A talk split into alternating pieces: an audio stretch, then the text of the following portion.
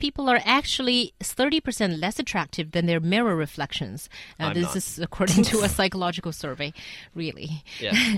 and this is why many people don't like themselves in photos. And 呃人们在照镜子的时候，大脑会自动进行脑补，所以镜子中的你大概比真实长相好看百分之三十。这就是为什么很多人照相的时候感觉不像。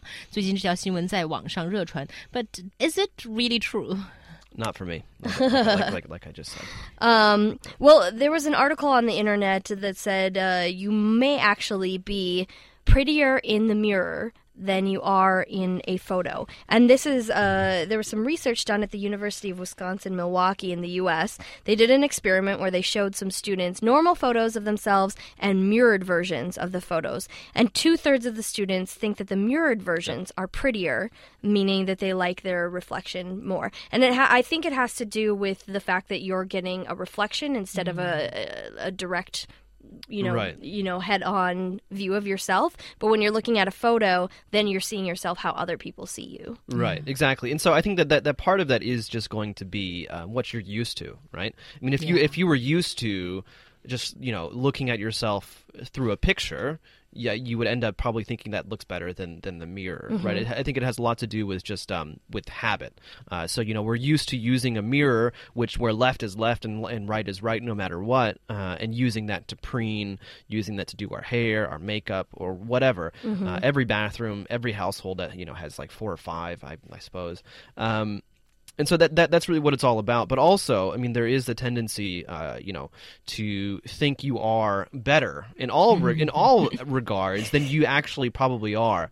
You know, this reminds me of uh, several several. Uh, uh, research that has been done about competency for example and what and what, what what researchers found was that people who were confident in their competence in doing a, a physical task were were more than likely less competent than the people who expressed less confidence in their competence Really? Very Does that make sense? interesting. Because usually people say confidence makes you Confidence stronger, key. you know, something Yeah. like that. No, no, exactly. And so, and so, what what they found was that people who thought that they were more competent actually end up being less competent, which is which is quite strange.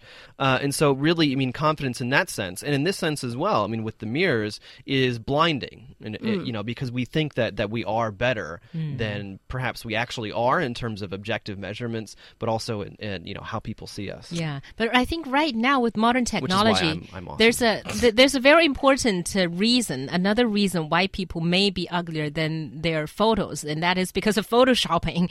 and uh, for example, one of our listeners uh, sent uh, Song Yang sent us a message. I'm just going to read it out because it's a it's a voice message, but uh, he is saying that uh, it depends on what kind of pictures you're taking. If it's a selfie, you can perfect the picture afterwards and put it on WeChat or online. That's why girls are always better looking at photos, you know, on those blind dates, and when you actually see them, I- it's another story. I, I just want to say something very quickly about Yeah. about selfies. Selfies are a disease.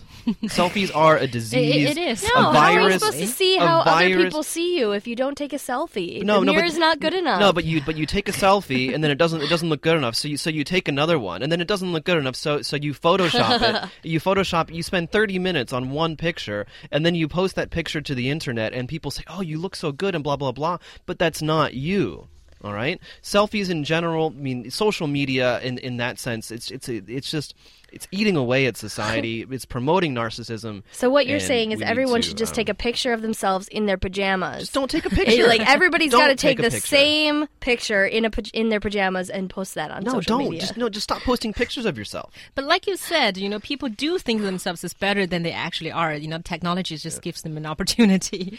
And the talk about Disgusting. selfie is not stopping. It's not disgusting. It's disgusting how, how long people are willing to spend on making themselves look like something they are not, and then and then and then but everyone is looking at that, and all saying that oh selfies you look so are. great. uh, You can't say that all selfies are doing No, that. you're right. I can't. Exactly. But Eh, but most. still, it's people's right to post selfie, and it's your right not to view them or you know unfriend. Yeah, them. sure. I'm not. I'm not saying that you know the government should should like crack down and you know abolish the, the, in the, the polluting selfies or anything like that. Two thousand but I- thousand kuai fine if you Yeah. take a selfie in yeah, public. you know, a, a hit against your social credit score and you're banned from using WeChat.